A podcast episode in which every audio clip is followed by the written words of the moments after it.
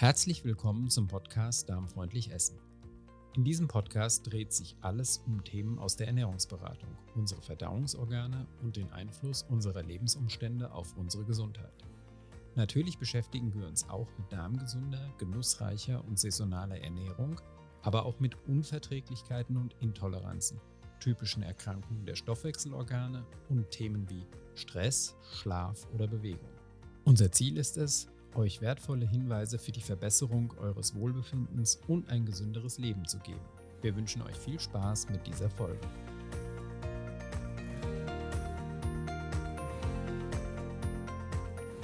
Ja, ich begrüße dich ganz herzlich zur heutigen Podcast-Folge. Und diese Folge ist für mich eine ganz besondere Folge, denn ich habe Birgit Schröder zu Gast. Birgit ist meine Mentorin und ist neben Tom Fox eine der Ausbildungsleiter, bei denen ich meine Ausbildung zur Ernährungsberaterin gemacht habe. Ja, Birgit ist aber auch mein persönlicher Gesundheitscoach und an sie wende ich mich mit meinen eigenen Ernährungs- und Gesundheitsfragen, denn sich selbst gegenüber ist man ja bekanntlich ganz oft betriebsblind und so brauche auch ich eben ab und zu jemanden, der von außen mal drauf schaut. Birgit Schröder ist seit zwölf Jahren Heilpraktikerin und seit zehn Jahren selbstständig als Ernährungsberaterin und zertifizierte Therapeutin für klinische Psychoneuroimmunologie, KPNI, und hat eine sehr, sehr schöne Praxis in Köln. Sie ist als Ausbilderin für die SPT-Edukation tätig, ist systemische Hypnosetherapeutin, tritt als KPNI-Sprecherin bei Online-Kongressen auf, berät die Kölner Polizei und hält Vorträge auf verschiedenen Veranstaltungen und Kongressen. Birgit ist also eine Fachfrau mit einem sehr, sehr großen Wissen und langer praktischer Erfahrung. In diesem Interview spreche ich mit ihr über ihre Tätigkeiten in ihrer Praxis in Köln, die klinische Psychoneuroimmunologie, über ihr Verhältnis zu Ernährungstrends, über ihre Arbeit mit Klienten, über Tipps, wie man nach einer Ernährungsumstellung auch langfristig eine gesunde Ernährung beibehalten kann, aber auch über ihr ganz persönliches Ernährungsverhalten, ihre Arbeit für die Polizei Köln und vieles mehr. Ich wünsche dir ganz viel Spaß mit dem Interview. Ja, hallo Birgit. Ich freue mich sehr, dass du heute hier im Podcast bist und dass ich dich hier begrüßen darf. Und vor allem bin ich super dankbar, dass du dir die Zeit für das Interview genommen hast, denn ich weiß, du bist immer super viel unterwegs und deine Zeit ist kostbar. Ja, insofern schon mal vorab ein riesiges, riesiges Dankeschön an dich. Ja, sehr gerne. ja, vielleicht magst du dich selbst den Hörern mal kurz vorstellen und so ein bisschen von dir und deinem Werdegang erzählen, so als Einstieg. Ja, sehr gerne. Also äh, Birgit Schröder, Name. Ich äh, bin wohnhaft in Köln und ich komme auch aus Köln und äh, ja, erzähle eigentlich immer gerne, dass ich so in meinem äh, ersten Leben äh, sehr als äh, Physiotherapeutin unterwegs war und äh, habe mich dann beruflich nochmal neu aufgestellt und dann äh, die Heilpraktikerausbildung gemacht und mich dann mit dem Heilpraktiker in Richtung Ernährung eigentlich spezialisiert. Und da bin ich jetzt auch schwerpunktmäßig äh, tätig mit eigener Praxis in Köln. Mhm. Das wäre so mal in Kurzform mein, mein Weg. Und äh, ich meine, als Physiotherapeutin liegt natürlich so das Interesse an Gesundheit ganz nah, aber was ist mit dem Interesse an Ernährung? War das immer schon so ein bisschen dein Steckenpferd oder äh, gab es irgendeinen Auslöser, dass du dich damit dann näher beschäftigt hast? Ja, Physiotherapie und Gesundheit, äh, klar, ne, hast du recht, das äh, liegt sehr nah, aber Ernährung war ganz lange eigentlich überhaupt äh, kein Thema, sondern ich bin so den klassischen physiotherapeutischen Weg gegangen, ganz viele Fortbildungen gemacht, manuelle Therapie und äh, was man da alles so machen kann. Ähm, und bin aber dann irgendwann äh, war ich so auf dem Weg, dass ich gedacht habe, puh, ich komme, äh, was äh, so das, ähm, die langfristige Unterstützung an Patienten geht, äh, durchaus an meine Grenzen und habe gedacht, da muss es irgendwie noch mehr geben. Und ähm, das war eigentlich so der Startschuss, dass ich gedacht habe, uh, da könnte Ernährung jetzt ein ganz, ganz spannendes Thema werden. Mhm. Weil Ernährung eigentlich dasjenige ist, äh, was bestimmt, wie gesund wir unterwegs sind. Also es ist auf jeden Fall ein wesentlicher Faktor. Mhm. Ja, ich, das war dann, ja, genau, nee, und das war eigentlich so, ähm, ja, dass ich gedacht habe, jetzt muss ich mal mich anders aufstellen und gucken, äh, was gibt's denn in Richtung an, in Richtung Ernährung an in, in, in äh, interessanten Fortbildungen. Mhm. Dann würde ich dich ganz gerne gleich mal fragen, was sind für dich, ist vielleicht ein guter Einstieg in unser mhm. Thema auch, denn wirklich die wichtigen Komponenten für ein gesundes Leben? Also mit Sicherheit eine, eine gesunde und eine ausgewogene Ernährung. Ähm, ganz viel Bewegung. Also das, äh, wenn man so über Ernährung äh, redet, vergisst man immer, dass Bewegung auch eine wichtige Komponente ist. Ähm, und dann so eine gute psychoemotionale Hygiene. Also das wären für mich so die drei wichtigsten Aspekte. Und wie würdest du sagen, wann ist ein Mensch aus deiner Sicht gesund und wann ist er krank? Ha, das ist eine gute Frage. Ähm, ich denke, dass äh, viele Menschen, das soll jetzt gar nicht so bedrohlich klingen, aber ähm, da, da wäre wirklich die Frage, wann fängt, wann fängt Krankheit an? Und für mich fängt Krankheit schon ähm, früher an als aus schulmedizinischer Sicht. Da wäre ja so der Aspekt, dann man ist eigentlich erst krank, wenn es wirklich eine, ähm, eine zelluläre Veränderung gibt. Also sprich, ich kann in einem CT oder bei einer Magenspiegelung ähm, definitiv eine Veränderung sehen. Mhm. Ähm, dann ist für mich allerdings schon das Kind in den Brunnen gefallen. Also für mich fängt Krankheit eigentlich schon früher an, wenn es erste Veränderungen im Wohlbefinden gibt. Und die sind ja meistens zellulär eben noch nicht nachweisbar. Ähm, insofern ist für mich der erste Schritt, äh, was zu tun, liegt da schon viel früher. Mhm. Das heißt, du würdest sagen, wenn ein Mensch sagt, irgendwas ähm, verändert sich gerade bei mir, irgendwas ist nicht mehr so wie vorher und eigentlich fühle ich mhm. mich nicht wohl, wäre das mhm. der ein ganz wichtiger Zeitpunkt, um da schon zu erkennen, jetzt verändert sich was in meinem Körper? Genau, das wäre für mich äh, der entscheidende äh, Zeitpunkt, äh, das, das wahrzunehmen und zu sagen, hm, vielleicht muss ich jetzt schon aktiv werden, weil dann der Weg zurück zu einer äh, Vollgesundheit ja viel einfacher ist. Mhm. Und, und, das aber leider ja eher ignoriert wird. Ne? Und man, man macht weiter und denkt, ach ja, ne? ist ja mhm. nur ein bisschen und kompensiert man, genau. Mhm. Und wie würdest du dann diesen Begriff, wenn du sagst Vollgesundheit oder Gesundheit, dann im Umkehrschluss definieren? Was wäre für dich ein gesunder Mensch? Ein gesunder Mensch wäre für mich, äh, wenn er wirklich komplett im Einklang mit sich ist und eigentlich keinerlei Beschwerden mit sich rumschleppt. Das wäre für mich ein gesunder Mensch. Das heißt, ein Mensch, der auch, der sich nicht nur, der nicht nur gesund ist im pathologischen Sinne, sondern sich auch gesund und wohl fühlt, zufrieden ja, ist, genau. glücklich genau. ist, kann ja, man das so genau. zusammenfassen? Ja, mhm, mhm. ja genau. So mal, ja, genau. Ähm, und mhm. in dem Zusammenhang, du bist ja mit eigener Praxis in, in Köln tätig. Mhm. Ähm, kannst du so typische Probleme schildern, mit denen Klienten zu dir kommen? Ja, also es wäre nämlich dann genau dieses Klientel, ähm, ja, was dann auch zu mir kommt. Also das sind äh, viele Patienten mit zum Beispiel Magen-Darm-Beschwerden, die aber schulmedizinisch ähm, untersucht worden sind und wo letztendlich jetzt nichts gefunden werden konnte. Also das wären so Reizdarmprobleme zum Beispiel. Mhm. Ähm, dann habe ich relativ viele Schmerzen. Herzpatienten, viele Patienten mit Autoimmunerkrankungen, ähm, Diabetes, Stoffwechselerkrankungen. Also das ist eigentlich ein relativ weites Feld. Mhm. Und was schildern solche Patienten dann als Beschwerden zum Beispiel, wenn du sagst Schmerzen? Gut, das kann jetzt ein Schmerz im Bein sein oder im, im Magen mhm. oder eben dieses typische Reizdarm, das kennt ja inzwischen fast jeder. Ne? Das ist ja so eine mhm. Allerweltsdiagnose mittlerweile. Mhm. Also sagen wir mal so, wenn der Gastroenterologe mit einer Darmspiegelung nichts finden kann, dann wirst du als Reizdarmpatient entlassen, genau. wenn du sagst, ja, genau. na, irgendwas drückt mich mhm. aber trotzdem. Ne? Und das wären genau. dann auch so mhm. typische äh, Beschwerdebilder von Klienten in deiner Praxis. Ja, absolut. Okay. Genau, genau. Und was für Leistungen bietest du dann in deiner Praxis an? Ja, also das ist, äh, ich bin relativ breit aufgestellt. Ähm, das kann von einer reinen Ernährungsberatung ähm, ausgehen. Das kann ähm, weitergehen, dass es dann zum Beispiel auch äh, Coaching-Elemente braucht. Also wenn es zum Beispiel um das Thema Abnehmen geht, das wäre ein gutes Beispiel, weil die meisten wissen ja, wie sie sich besser ernähren müssten und kriegen es aber nicht hin. Das heißt, da braucht es dann noch äh, über Coaching-Tools Unterstützung, dass das ein erfolgreicher Weg wird.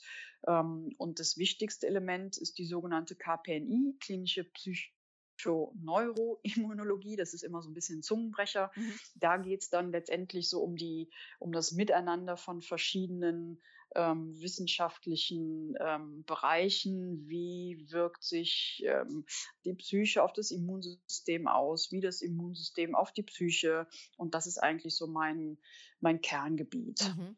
Das heißt, diese Wechselwirkungen, also wir werden auf die KPNI ja auch nochmal zu sprechen kommen, mhm. aber diese, Wechsel, diese Wechselwirkungen sind auch ein ganz starkes äh, Element in deiner Praxis. Ne? Das kenne ich ja auch aus meiner eigenen Erfahrung, dass du sehr viel mit diesen Interaktionen auch arbeitest. Genau, genau, weil ich denke, dass es immer ein Ineinandergreifen ist, immer eine Wechselwirkung ist und man letztendlich ähm, den Menschen als Ganzes sehen muss. Ähm, und halt nie ein, ein Symptom isoliert sehen kann. Und mhm. häufig bringen ja auch Patienten wirklich äh, verschiedenste Symptome mit, wo sich sehr häufig herausstellt, dass sie eben in Zusammenhang stehen. Mhm. Und es ist ja oft auch so ein bisschen die Frage nach dem Huhn und dem Ei, ne? Das ist so meine genau. Erfahrung. Dass man, ja, äh, ne, genau. Ne? man, man mhm. hat irgendwo, es fängt mit Bauchschmerzen an und das schlägt natürlich irgendwann auf die Psyche, wenn keiner herausfinden kann, warum ich diese genau. Verdauungsbeschwerden habe. Und letztendlich mhm. schlägt dann mein, mein Gemüt und meine Psyche auch ganz stark auf Magen-Darm, weil die eben auf, äh, auf solche psychischen Komponenten ganz stark ansprechen. Ja, und genau. dann am Ende weiß man mhm. eigentlich gar nicht mehr, was war denn eigentlich zuerst. Ne? Zuerst, ja, ja genau. Genau, das genau. ist meine Erfahrung auch. Ähm, wie ist denn jetzt, wenn du, wenn du das mal schildern könntest, so ein typischer Verlauf einer Behandlung, wenn ein Klient zu dir in die Praxis kommt? Ja, also das, das wichtigste Element ähm, ist erstmal bei, bei, beim ersten Termin, dass man halt wirklich ein ausführliches Anamnesegespräch führt, was ähm, auch deutlich länger ausfällt in der Regel, als man das vielleicht äh, bei einem klassischen Schulmediziner gewohnt ist. Also da brauche ich in der Regel eine Stunde bis anderthalb. Das heißt, ähm, man muss ja alle Facetten der Symptome und ähm, äh, die, die psychische Befindlichkeit mit aufnehmen. Ähm, und bei so einem Anamnesegespräch richte ich mich zum Beispiel jetzt nicht nach einem vorgefertigten Fragekatalog, sondern dass ich wirklich interaktiv eingehen kann und merke, oh, da drückt der Schuh mehr und da muss man vielleicht noch mal ein bisschen mehr in die Tiefe gehen. Und ähm, nach so einem Anamnesegespräch zeichnet sich in der Regel schon wirklich ein Bild ab, in äh, welche Richtung es gehen kann beim Patienten, wo eine mögliche Ursache liegen kann. Und dann gibt es schon so ein, zwei erste ähm, Handlungsoptionen, mit, dem er, mit denen er dann eigentlich nach Hause geht. Mhm. Und dann geht es schon an die erste Umsetzung und wieder Vorstellungstermin äh, kommt dann in der Regel so nach vier bis sechs Wochen, wo man schaut, okay, wie hat die Umsetzung geklappt, wo waren Schwierigkeiten, wo braucht er noch Unterstützung, was hat sich an den Symptomen verändert. Mhm. Und immer mit dem Ziel, halt ihn so weit zu coachen und äh, zu unterstützen, dass er irgendwann ähm, selber zurechtkommt oder im besten Fall auch sagen kann, ich fühle mich wieder gesund und wohl oder ich kann mit meiner Krankheit umgehen, richtig? Genau, richtig. Mhm. Genau. Genau. Ja. Und Jetzt, da braucht der eine halt ein bisschen mehr Unterstützung, der andere weniger. Und das ist dann eben, muss man halt individuell schauen. Ne? Ja. Ja, das ist auch meine mhm. Erfahrung mit meinen Klienten. Und was ich auch immer wieder sehe, ist, dass die meisten Leute sich jetzt, wenn man auf das Thema Ernährung zum Beispiel geht, sich gar nicht mal so schwer damit tun, ihre Ernährung jetzt umzustellen und eine Weile auch gesund zu leben. Also zum Beispiel bis sie ein bestimmtes Gewicht erreicht haben oder den Darm mhm. saniert haben oder jetzt mhm. irgendwelche gesundheitlichen Probleme im Griff haben, aber aus meiner Erfahrung ist es ein viel größeres Problem, äh, dass sie langfristig auch wirklich im Alltag bei einer gesunden Ernährung bleiben können. Mhm. Viele fallen meiner Erfahrung nach schnell wieder dann in alte Ernährungsgewohnheiten zurück, wenn das Ursprungsproblem behoben ist. Und dann summieren sich irgendwie Ausnahmen. Irgendwann sitzt man dann komplett im alten Fahrwasser. Hast du da mhm. irgendeinen Tipp oder einen Rat, wie man das handhaben kann? Denn ganz viele der Zuhörer werden jetzt sicherlich hellhörig und sagen, ja, das ist auch mein Problem. Ja, die Erfahrung mache ich, mache ich natürlich durchaus auch. Und ähm, mein Tipp oder vielmehr meine Zielführung ist dann eher zu schauen, ähm, bei, wenn es jetzt zum Beispiel um Gewichtsreduktion geht oder so, dann ähm, ja, ist die Umsetzung in der Regel durchaus gut, aber ähm, ich verzichte natürlich auch durchaus auf einiges oder auf äh, Liebgewonnenes.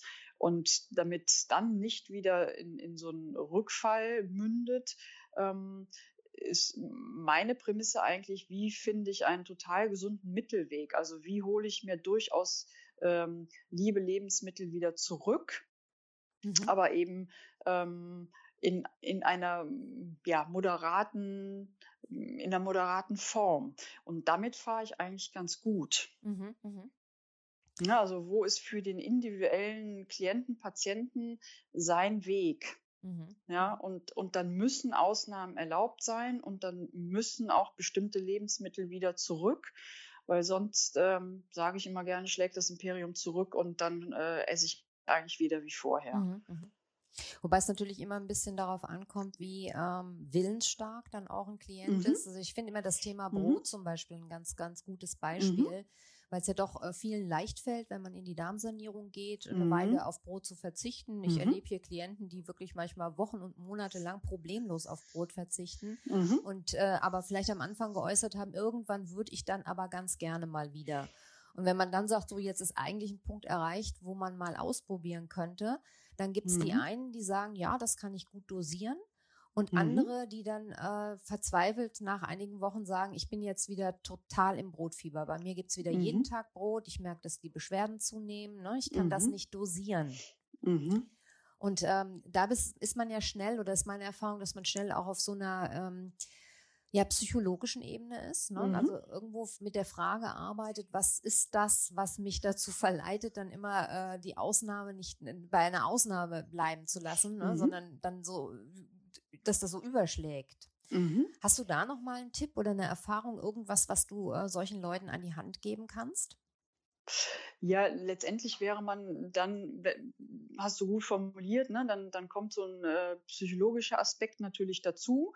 Dann wäre man nochmal ähm, bei spezifischen Coaching-Tools, da müsste man eventuell auch nochmal überlegen, ähm, äh, stimmt noch die Zielformulierung oder kann ich eine, eine Zielformulierung ähm, so neu gestalten, dass ich eben nicht zurückfalle. Mhm. Ähm, und letztendlich gibt's dann aber immer noch unterschiedliche Typen. Das heißt, die einen äh, fahren letztendlich besser mit so einer ähm, Rigorosität, dass man wirklich sagt, okay, für dich ist vielleicht ähm, die Strategie, gänzlich auf Brot zu verzichten, die, die beste. Und es gibt ähm, den Typus, der total gut damit umgehen kann, zu sagen, okay, fünf Tage in der Woche esse ich kein Brot und am Wochenende schon. Mhm, mh. Die gibt's eben auch. Mhm. Ja, und letztendlich ähm, ist es schwierig, ja so einen, äh, den, den ultimativen Tipp irgendwie äh, zu formulieren, weil man wirklich gucken muss, äh, wo ist individuell so das, das psychoemotionale Problem, warum man dann vielleicht wieder total ins alte Muster kippt. Ja, das sehe ich genauso und das sehe ich auch bei meinen Klienten. Und das ist dann auch oft der Punkt, wo ich sage, da kommt man oft auch alleine aus dem Teufelskreis nicht mehr raus. Nee, Weil genau. man manchmal mhm. eben im Beobachten des Klienten und im Stellen der richtigen Fragen ähm, dann ins, ins Wespennest sticht, ne? ja, wie man genau. so schön sagt. Mhm. Ja, und plötzlich mhm. jemand sagt, jetzt fallen, fällt es mir wie Schuppen von den Augen. Genau Augen, das passiert ja. jedes Mal mhm. in dem Moment, äh, wenn ich dann anfange zuzuschlagen. Ja. Und ähm, ich glaube, wenn man es mhm. einmal erkannt hat, ne, seinen eigenen, und das ist sehr individuell, das, da gebe ich dir absolut recht, seinen eigenen, äh, diesen springenden Punkt zu finden. Ne? Was ist der mhm. Gedanke, der mich dann antreibt und der ja. vielleicht sagt, jetzt ist alles mhm. scheißegal. Mhm. Wenn ich den einmal gefunden habe, bin ich natürlich aufmerksam. Und beim nächsten Mal, wenn er kommt, äh, sage ich, aha, dich kenne ich schon, ja. Und da falle ich ja, nicht wieder genau. drauf rein. Mhm. Ja. ja, ganz genau. Das ist meine Erfahrung auch. Ja, ja, hm, da, da können ja auch so Komponenten mitspielen, dass man ähm, wieder irgendwas nicht schafft ne? Mhm. und äh, wieder schwach geworden ist und dass man okay, jetzt, ne, jetzt ist es auch egal. Ne? Mhm. Jetzt habe ich es wieder nicht geschafft und dann esse ich eben nicht eine Tafel Schokolade, sondern fünf. Mhm. Ne? Und ja. wenn man äh, dieses Thema so ein bisschen vor Augen hat, dann weiß man, okay, was muss man jetzt noch unterstützen, damit es insgesamt mit der Ernährung klappt. Ja, ne? ja. Und das ist natürlich, kommt dazu, dass Ernährung immer auch ein, oder das Essen ein Ersatz für ganz vieles sein kann. Ne? Mhm. Dass es halt auch mhm. unterdrückte Gefühle und unterdrückte Gedanken sein können. Ähm, und die Frage, was brauche ich eigentlich jetzt wirklich, äh, ja, eine ganz entscheidende genau. sein kann. Ne? Ja, Bevor ich absolut. sage, ich brauche jetzt ein Stück Schokolade, stimmt das wirklich? Ja, ja genau, absolut. Ja, genau. Mhm. Birgit, ich würde super gerne auf deine Tätigkeit für den KPNI-Verband zu sprechen kommen. Mhm. Ähm, ich habe ja auch eine Ausbildung nach den KPNI-Richtlinien gemacht für die mhm. Ernährungsberatung und das ist ganz sicher für unsere Hörer interessant, nochmal zu verstehen, was die KPNI überhaupt ist. Kannst du das so ein bisschen erklären? Lässt sich das erklären? Was ist die KPNI? Ja, also wie gesagt, sie ist ja letztendlich ein bisschen Zungenbrecher, ne? klinische Psychoneuroimmunologie. Ähm, letztendlich ähm, ist die PNI ein, ähm, ein Therapiezweig, der verschiedenste äh, Schulen miteinander vereint.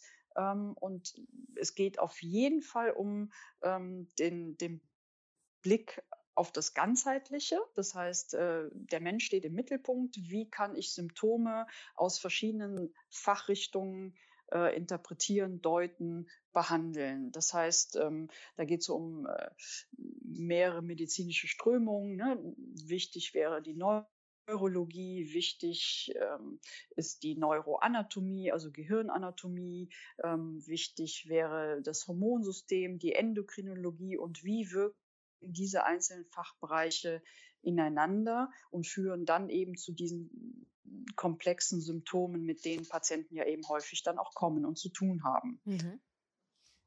Und ähm, der KPNI-Verband, für den du ja auch tätig bist, mhm. was macht der genau?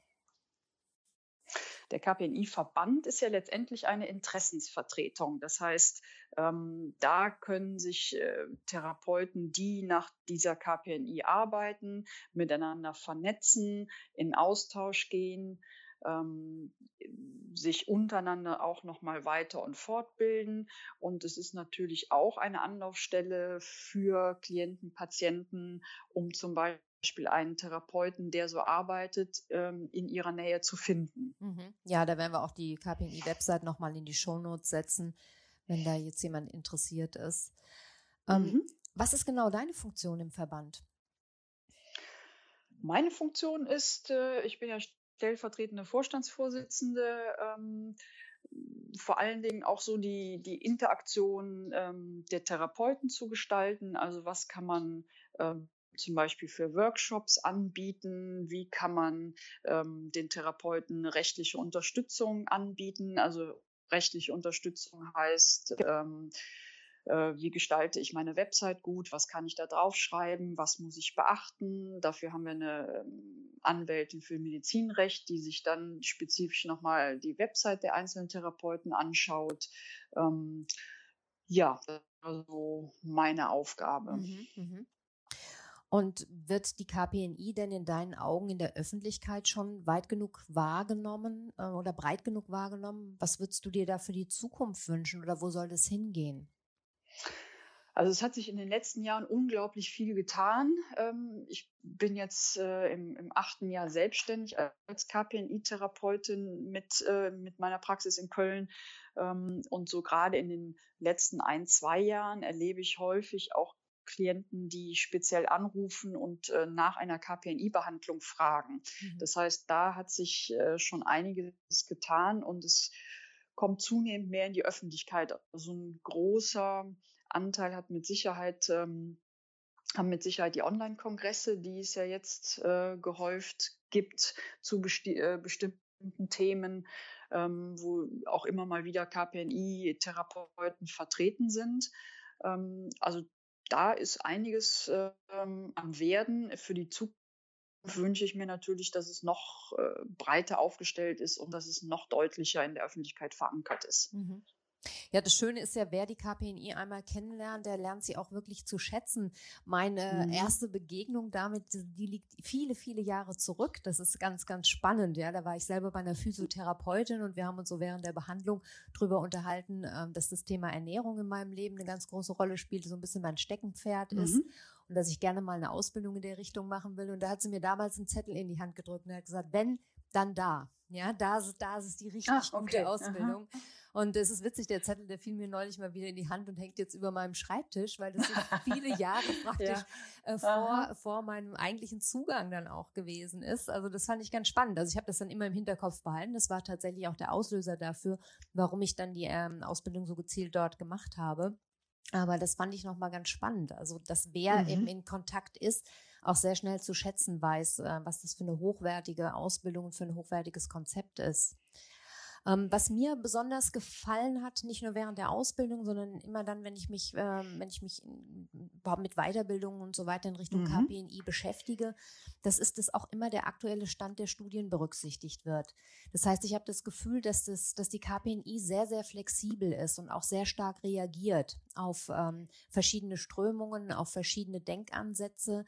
Ähm, warum ist das aus deiner Sicht was Besonderes? Ähm, man, man denkt ja immer, das machen alle, das ist aber nicht so. Äh, kannst du dazu ein bisschen was sagen, warum das der KPNI so wichtig ist? Ja, also ähm, äh, schwierig jetzt so in, in, in Kurzform ähm, zu formulieren, aber du hast ja gerade selber gesagt, äh, wir, die KPNI ist da so sehr flexibel und letztendlich äh, geht es der KPNI eigentlich äh, bei Patienten, Klienten um das Zurückgewinnen von Flexibilität, weil das genau das ist, was im Krankheitsverhalten verloren geht. Dann wird man nämlich immer weniger flexibel. Mhm. Ähm, und dann wäre das natürlich was, was äh, man definitiv auch auf wissenschaftlicher Ebene vorleben muss, dass man da auch flexibel bleibt. Ähm, und äh, natürlich ist die ähm, die Medizin und die, die Fortentwicklung der Medizin heutzutage enorm schnelllebig. Das heißt, um am aktuellen Stand der Wissenschaft zu bleiben, muss man wirklich stetig neue Paper lesen und schauen, äh, wie entwickelt sich, ähm, was, was äh, sind neueste Studienergebnisse zu bestimmten Themen. Ähm, und das hat die PNI sich wirklich auf die Fahne geschrieben, das dann auch immer aktuell in die Unterrichtsinhalte einzubetten. Mhm. Insofern ähm, wird man immer wieder auch Veränderungen in der Ausbildung erleben. Ja, mhm. dass man, äh, wenn man jetzt vor fünf Jahren die Ausbildung gemacht hat und sie jetzt wiederholen würde, äh, bestimmte Inhalte so gar nicht wiedererkennen würde, weil sich einfach so viel schon wieder verändert hat. Mhm, mh. Und ähm, jetzt ist es ja so, dass die KPNI mehrere Ausbildungsgänge hat und sich ja auch ganz viel an eben Physiotherapeuten zum Beispiel richtet. Mhm. Ähm, und jetzt gibt es diesen speziellen Teil der Ausbildung, den Ausbildungsgang Ernährung.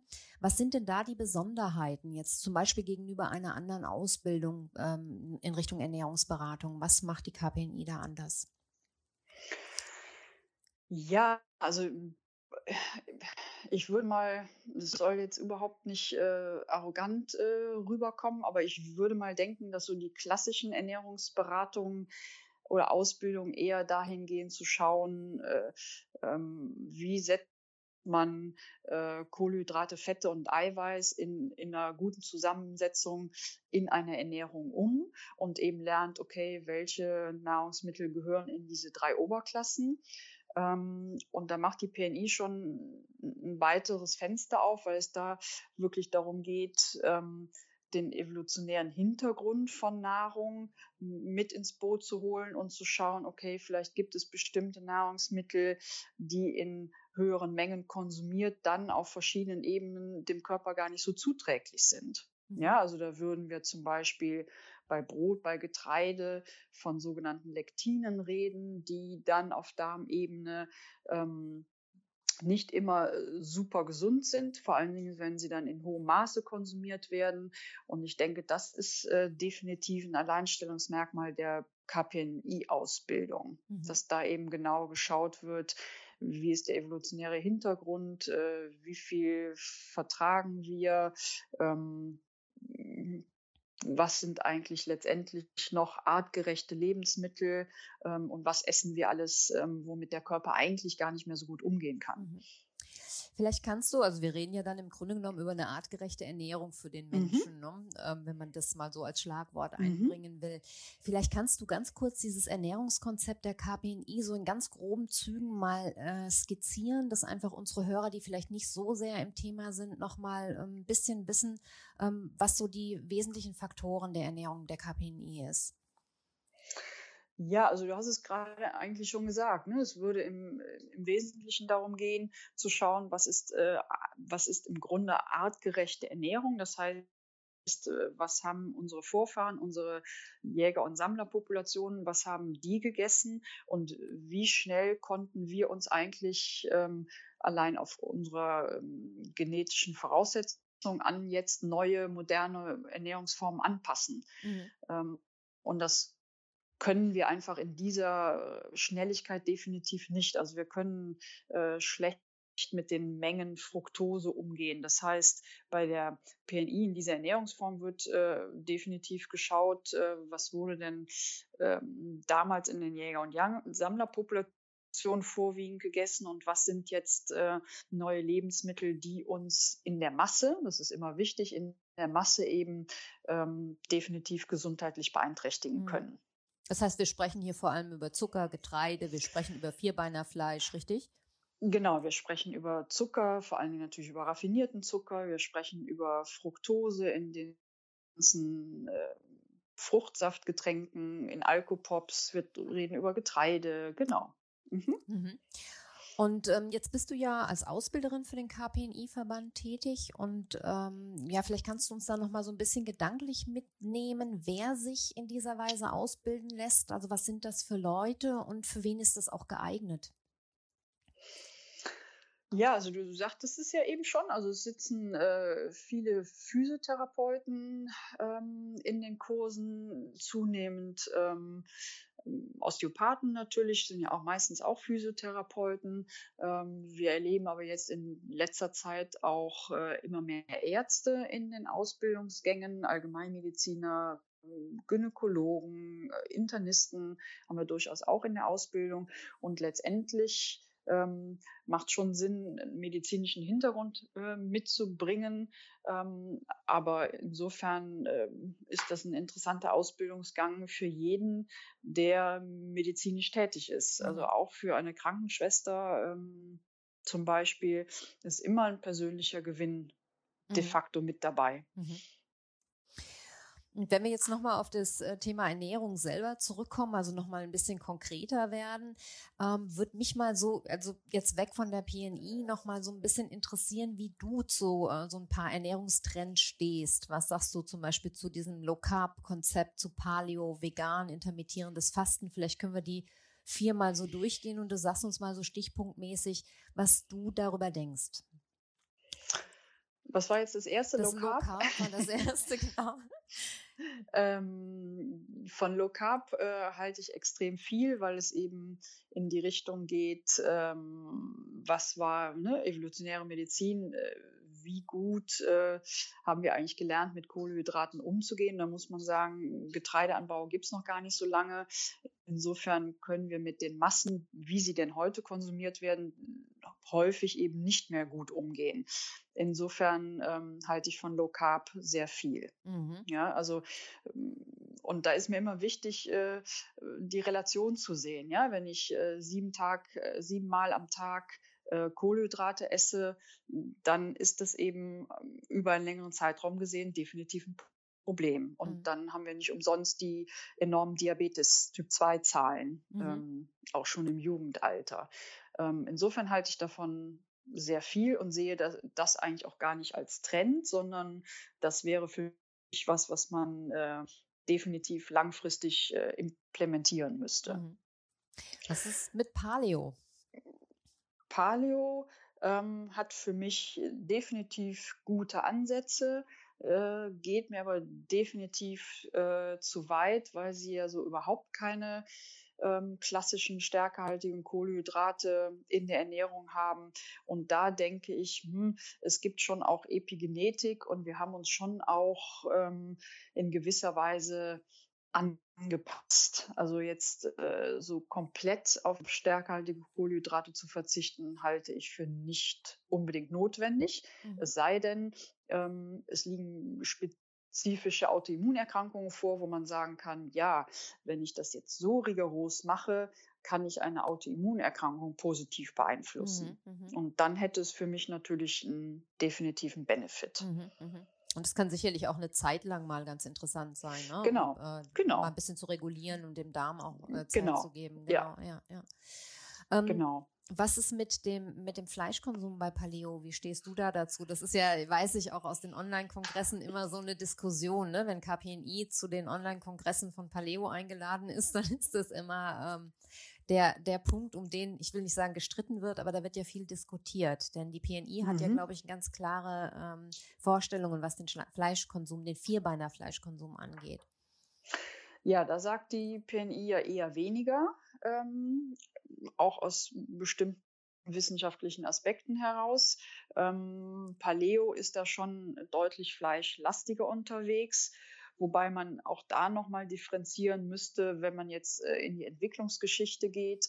Ähm, dann ist, äh, müsste man eigentlich den Fisch an erster Stelle nennen und dann das Fleisch. Mhm. Ähm, insofern, ähm, ja, es wird dann eben häufig im, beim Thema Paleo von zu viel Fleisch geredet, aber ähm, im Grunde muss auch der hohe Fischkonsum dann mit dazu. Mhm. Und dann relativiert sich das ja schon wieder. Aber ich äh, wäre jetzt definitiv kein Befürworter zu sagen, äh, fünfmal die Woche Fleisch essen. Mhm, mh. Definitiv nicht. Ja, dann sind wir, kommen wir nochmal auf den Trend vegan zu sprechen. Da hat man ja so ein bisschen das Gefühl, man weiß nicht so genau, wie die Zahlen sind. die einen sagen, es ist rückläufig, dann werden aber auch zum Beispiel bei mir im Umfeld viele Leute vegan, ähm, von denen ich das gar nicht vermutet hätte, also die so im Nachgang zu mhm. dem großen Trend der letzten Jahre plötzlich vegan werden. Wie äh, stehst du zum Thema vegane Ernährung? Ja, jetzt komme ich natürlich aus dem Bereich der PNI, ja, ähm, wo durchaus äh, vermittelt wird, äh, dass Fleisch als äh, also tierisches Eiweiß äh, schon auch wichtig ist, weil wir eben ähm, Eiweißquellen definitiv benötigen, um unseren äh, ähm, Eiweißbedarf überhaupt decken zu können. Ähm, insofern stehe ich ähm, der veganen Richtung etwas skeptisch gegenüber. Ich äh, sage gerne, wer, wer das aus ethischen Gründen macht, natürlich äh, prima. Und man kann sich vegan auch gut ernähren. Aber da muss man es, damit es wirklich äh, auf Dauer nicht die Gesundheit beeinträchtigt, wirklich gut machen. Und die Patienten, die ich dann durchaus mal in der Praxis habe, da stelle ich fest, es wird eher nicht gut mhm. gemacht. Mhm. Ähm, und dann kann eine vegane Ernährung auf Dauer sogar die Gesundheit eher beeinträchtigen. Mhm, mhm, mhm. Und insgesamt stehe ich dem skeptisch gegenüber. Aber ähm, Hut ab, wer das aus ethischen Gründen macht, äh, finde ich das natürlich prima. Ja. Und dann haben wir noch den großen Trend des intermittierenden Fastens. Was hältst mhm. du davon? Das halte ich für absolut wichtig und richtig. Ähm, ob man jetzt Dinner Canceling macht oder im Moment ist ja ganz groß äh, diese 16-8 ähm. Ähm, davon halte ich sehr viel, weil ähm, wir uns definitiv in ein Essverhalten gesteuert haben, ähm, wo wir eigentlich fast ununterbrochen essen ähm, und unsere Verdauungsorgane letztendlich ja überhaupt nicht mehr in eine Erholungsphase kommen können. Mhm. Und wenn man sich das evolutionsgeschichtlich anschaut, ähm, war das auch definitiv mal anders. Mhm. Mhm. Also man muss auch durchaus mal Phasen ähm, erleben, wo man nicht isst und wo der Stoffwechsel ähm, dadurch einfach äh, auch gut flexibel bleiben kann. Mhm. Davon mhm. halte ich sehr viel. Und würdest du sagen, dass das für jeden geeignet ist? Es ist für jeden geeignet und äh, letztendlich dann individuell schauen, in welcher Konsequenz man es umsetzt. Ja? Mhm. Also man könnte ja auch sagen, intermittierendes Fasten, ich lasse hm, einmal in der Woche welche Mahlzeit auch immer aus. Mhm. Und man kann individuell schauen, äh, wann passt es denn am besten. Mhm. mhm. Ja, und ähm, auch da wäre ich für so ein ganz starres Gerüst, äh, würde ich eher auch nicht befürworten. Mhm, mh. Ja, ich erlebe halt ähm, so verschiedene Zugangsweisen zu dem intermittierenden Fasten. Während ich anfangs ähm, gemerkt habe, dass viele Leute das sehr ernst und sehr klug betreiben, gibt es jetzt natürlich auch immer wieder Leute, die sagen, prima, das ist genau mein Konzept. Ich esse acht Stunden und fressen dann, wenn man es wenn genau nimmt, eigentlich acht Stunden durchgehend, egal was. Und mhm. das scheint mir dann auch nicht mehr wirklich gesund zu sein. Nee, ne? Also genau. es muss, glaube ich, immer so ein bisschen mit, ich sage mal, mit Hirn und Verstand betrieben ja. werden. Mhm. Ähm, denn 16,8 heißt natürlich nicht 16 Stunden fasten und 8 Stunden egal was essen. Ne? Nee, genau. genau, genau. Ähm, das wäre dann so die Legitimation, um äh, falsches Essverhalten aufrechtzuerhalten. Richtig. Und genau, ja, das ja. sollte es definitiv nicht sein. Und ich denke, da muss man immer bei den großen Trends so ein bisschen gucken, wie die dann auch mhm. umgesetzt mhm. werden. Ne? Das ist meistens mhm. ja am Anfang immer sehr seriös und sehr klug. Und dann äh, kommen diejenigen, die sagen, oh, das, das ist genau meins. Und dann äh, geht's ja. los mhm. und manchmal in eine ganz andere Richtung. Ja, was hältst du denn generell überhaupt von diesen Food-Trends? Es vergeht ja kein Jahr, in dem nicht da irgendeine Sau durchs Dorf getrieben wird. Ähm, aber ja, vielleicht kannst du noch mal aus deiner Sicht was dazu sagen.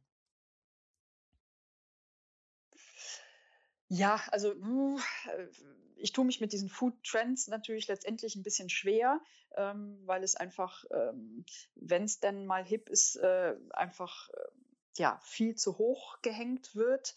Ähm, letztendlich finde ich, wäre es dem Ganzen zuträglicher, ähm, wenn es bestimmte Dinge eben definitiv nicht so gehypt würden. Mhm. ähm, aber letztendlich denke ich, ähm, die, die wirklich wissenschaftlich fundiert sind, ähm, die werden auch Bestand haben. Mhm. Also insofern äh, werden das Trends sein, die nicht völlig wieder hinten äh, überkippen, sondern die werden erhalten bleiben. Und da denke ich zum Beispiel an intermittierendes Fasten, da denke ich an Low Carb.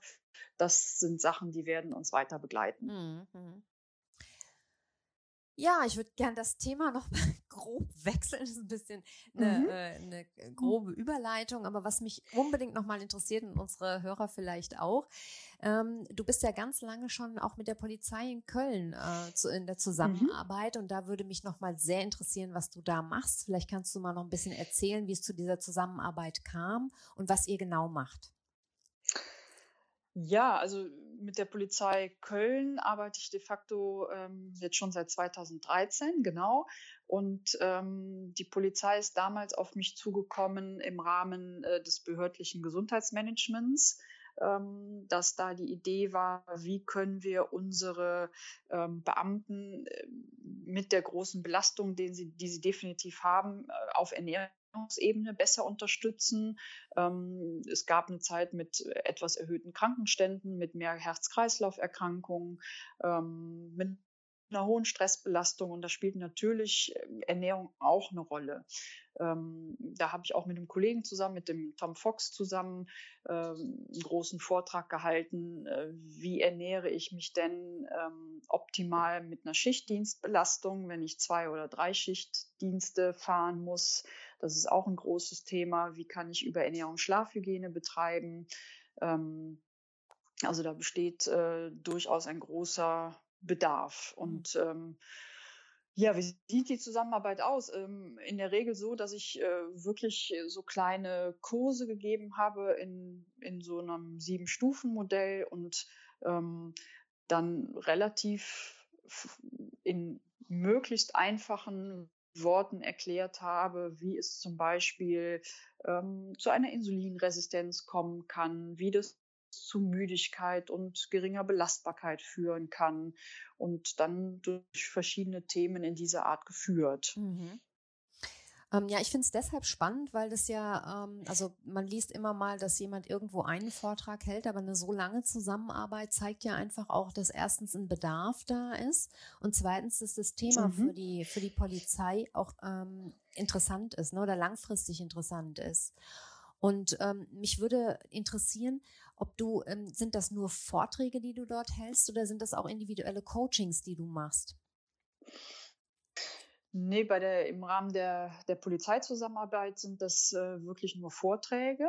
Mhm. Ähm, ich habe aber schon mal für eine andere Behörde gearbeitet und da ging es auch in Richtung Coaching. Also mhm. wo braucht es dann die spezifische Unterstützung, ähm, dass die Ernährungsumstellung eben klappt ja, und dass ich dabei bleibe. Das heißt, im Fall der Polizei Köln ist es dann so, dass die dich praktisch buchen für einen Vortrag und äh, dann sitzt wer möchte im, äh, dort und hört sich das an oder ist das auch verpflichtend für die Mitarbeiter? Nee, das ist freiwillig ähm, und äh, allerdings so, dass es vorher eine, eine feste Anmeldung geben muss für alle Vorträge, die ich halte. Also das sind eben äh, sieben Vorträge und man muss sich für alle sieben anmelden. Es kann natürlich dann immer beruflich äh, was dazwischen mhm. kommen, dass man nicht teilnehmen kann, aber die Anmeldung geht dann über diesen gesamten Zeitraum. Ja, wow, das ist ja schon ein großer Input dann auch, ne, für den Einzelnen. Ja, absolut. Super. Ja, ja, ja absolut. Ja. Mhm. Ja, ich finde es deshalb bemerkenswert, weil es sehr schön ist, wenn sozusagen ähm, das, dieses Interesse nicht nur den Einzelnen individuell betrifft als Privatmensch, ne, sondern wenn immer mehr Firmen und Institutionen auch darauf aufmerksam werden und verstehen, wie wichtig Ernährung ist und wie wichtig mhm. ähm, das Nachdenken über Ernährung ist. Und ich glaube, da ist ein Riesenbedarf und ich finde es deshalb ganz, ganz toll und auch bemerkenswert, dass wenn so eine lange Zusammenarbeit eben in dieser Form besteht. Deshalb war es mir wichtig, das auch nochmal aufzugreifen. Ja, also ich finde es äh, phänomenal, dass, äh, ja, dass die Polizei das dann auch äh, so unterstützt für ihre Beamten. Das ist wirklich ähm, eine ganz tolle Sache. Es ist auf äh, sehr viel positive Resonanz gestoßen und ich denke, ähm, ja, das wäre auch für durchaus für andere Behörden mal ein, äh, eine Idee, mal drüber nachzudenken. Definitiv, ähm, ja. Ja, absolut. Ja. Und äh, macht einfach total viel Spaß. Jetzt kommt eine ganz persönliche Frage, Birgit. Äh, wie ernährst du dich denn privat? Mhm. Hältst du dich eigentlich strikt an das Ernährungskonzept der KPNI? Sind Zucker und Getreide für dich absolut tabu? Wie machst du es im Alltag? Also ich muss es natürlich äh, in, in, in einer Form leben, sonst äh, wäre es ja nicht authentisch. Ähm, insofern ist es mir schon ein totales Anliegen, ähm, dass ich es auch umsetze, allerdings in einer Form, ähm, die für mich nicht zu starr sein darf. Das heißt, ähm, ich habe so, mein Modell lautet, äh, ich mache es fünf Tage in der Woche sehr gut und zwei Tage, nämlich das Wochenende, sind Ausnahmen erlaubt. Das heißt, unter der Woche gucke ich äh, definitiv nach Zucker und ich esse wenig Getreide. Ähm, und am Wochenende ist Wochenende und da gibt es dann auch durchaus mal ein Brot und ein Croissant, wenn es sein muss, und mhm. am Sonntag auch mal ein Stück Kuchen. Und am Montag ähm, wird der Schalter wieder umgelegt und dann wird es wieder anders mhm. gemacht. Mhm. Ja, dann haben wir eine ganz ähnliche Herangehensweise, denn ich handhabe das so ähnlich. Ich mache zwar auch zwischendrin immer mal so längere Phasen, in der ich mich sehr, sehr strikt ernähre, einfach auch wenn ich merke, oh, das, das geht in eine Richtung, die mir nicht gut gefällt, um mich wieder mhm. zu disziplinieren und so. Aber in der Regel lebe ich das genauso. Ja. Mhm. Und habe auch, also das, das, äh, es geht jetzt ja wieder zurück zu dem, was wir vorhin besprochen haben. Ich habe auch für mich gemerkt, dass es schwierig ist, wenn ich zu starr in einem Konzept mhm. bin weil eben dann die Verlockungen zu groß werden und man auch so ein bisschen biestig wird ne, gegenüber mhm. Essen. Ja. Wenn man sich mhm. ständig das versagt, was beim anderen auf dem Teller liegt, das ist äh, sicherlich auch nicht gesund und deshalb lebe ich das ganz ähnlich. Das ist interessant zu hören, ja. Mhm. Ja. Ähm, ich würde dich gerne so am Schluss fragen, ob es eigentlich so eine Art persönliches Statement gibt, irgendwas, wo du sagen würdest, so lass, lässt sich meine Philosophie zusammenfassen oder irgendeine Botschaft oder ein Appell an die Hörer. Ähm, was wäre so dein Motto in einem Satz? Mein Motto in einem Satz. Ähm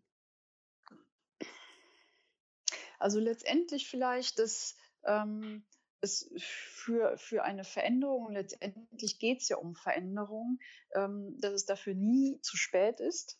Mhm. Ähm, und ähm, ich habe ja auf meiner Internetseite äh, einen, Satz von Lao Tse, ähm, auch der längste Marsch beginnt mit dem ersten Schritt.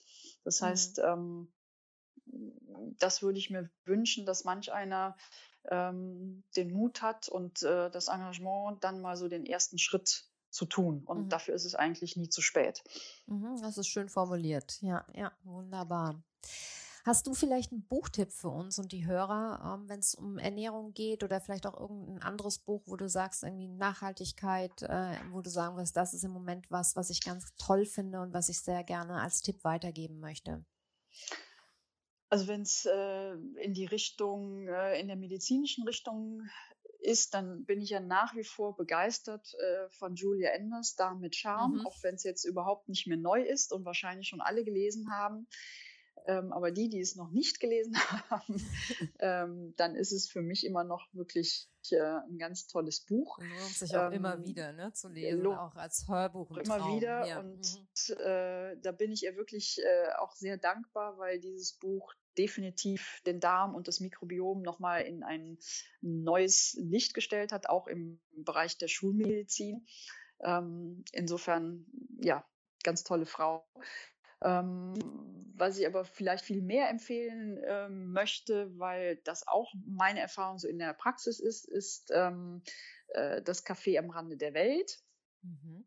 Ähm, da schöne kleine Parabel, kann man fast sagen. Ähm, ich sage vielleicht gar nicht so sehr, worum es geht, aber ich erlebe in der Praxis einfach auch häufig äh, oder immer mehr Patienten, Klienten, wo es darum geht, äh, wo, wo ich einen, einen Sinn im Leben finde mhm. und ähm, dass das eben auch zu ja, Ungesundheit führen kann. Und insofern ähm, ist das Café am Rande der Welt da so mein, mein Herzensbuch. Schön, vielen Dank für den Tipp. Also die beiden Sachen setzen wir in die Shownotes für jeden ähm, zum Nachlesen. Ja, Birgit, dann danke ich dir herzlich, dass du dir die Zeit genommen hast. Es war ein tolles Interview und schön mit dir zu sprechen. Und äh, ja. Ich danke dir. Ja, ich hoffe, du hattest an dem Gespräch genauso viel Freude wie ich und konntest einen Eindruck von der KPNI, der klinischen Psychoneuroimmunologie gewinnen und weißt jetzt, warum diese Ausbildung für mich auch so besonders war, beziehungsweise warum ich so scharf drauf war, hier und nirgendwo anders meine Ausbildung zu machen. Die ähm, Buchtipps von Birgit, aber auch die Links zu ihrer Praxis und zum KPNI-Verband stelle ich dir natürlich in die Show Notes. Und ich persönlich freue mich, wenn du den Podcast weiterempfiehlst und mir, wenn er dir gefällt, auf iTunes eine positive Bewertung gibst. Denn das hilft mir beim Ranking und das hilft wiederum anderen Hörern, den Podcast zu finden. Und ich freue mich natürlich, wenn du meinen Podcast abonnierst und auch bei der nächsten Folge wieder dabei bist. In diesem Sinne, alles Liebe, deine Carla.